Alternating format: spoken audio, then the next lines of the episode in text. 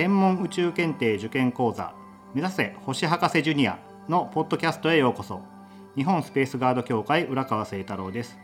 ここからさらに詳しい解説を行っていきます。問題にあった8月のお盆の頃に見られる流星群は次のうちどれかでしたがそもそも流星流れ星の正体を知っていますか？流星の正体は宇宙を漂っているとても小さな塵が地球の大気圏に突入し大気と反応して光っている現象です。どんな反応かというと塵がすごい速さで大気とぶつかるのでぶつかったところの大気に逃げ場がなくなり圧縮されて高温高圧になります。これを難しい言葉で断熱圧縮というのですがいずれにしろ高温高圧となった大気の熱の影響で塵が溶けて蒸発します。この時大気中の原子や分子と反応して光を放っているのです。よく大気との摩擦で光っているという説明がありますがこれはよくある間違いなので天文検定で回答するときには注意してくださいね。塵の大きさは 0.1mm から数 mm 程度のものが多く砂粒ぐらいの大きさです。では流星群とはどういった現象なのでしょうか？流星群は水星ほうき星と密接な関係があります。なぜかというと水星が流星群の元になっているからです。水星はそれぞれ固有の軌道を描きながら太陽を公転しています。水星の本体は水や二酸化炭素などの氷に塵が混じったもので太陽に近づくと水星本体の氷が溶けてガスと塵が放出されます。水星の活動によって放出された一群の塵は水星の軌道に沿って帯状に分布します。この塵の帯はダストトレイルと呼ばれています。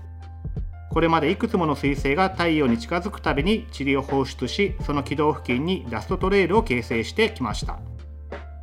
このダストトレイルと地球の軌道が交差していると地球がこの交差点に差し掛かった時に大量の塵が大気に突入して流星群が発生します。流星群が毎年同じ時期に現れるのはこのためです。そしてダストトレイルの塵は交差する地球の大気に同じ方向から突入してきます。それぞれの塵の粒はほぼ平行に突入してきますがその様子を地上から観測すると空のある一点すなわち放射点から放射状に流れているように見えるのです。この一点の場所がペルセウス座にあればペルセウス座流星群双子座にあれば双子座流星群といったように名前がついていくのです。ちなみに現在日本ではデスティニープラスという探査機が計画中です。ここまでお話ししたように流星群が起こるということは流星群の塵の元となった母天体の彗星が存在することになります。デスティニープラスでは双子座流星群の母天体であるファエトンという小惑星を訪れます。普通流星群の母天体は彗星なのですがファイトンは小惑星です。なぜ小惑星なのに塵を出しているのでしょう？それを解明するのがデスティニープラスの目的の一つなのですがこれまでの望遠鏡による観測でもある程度原因が分かってきていて昔弱い水星活動があったのではないかとか普通の水星とちょっと違った塵の放出の仕方例えばファイトンがとても太陽に近づく軌道をしているので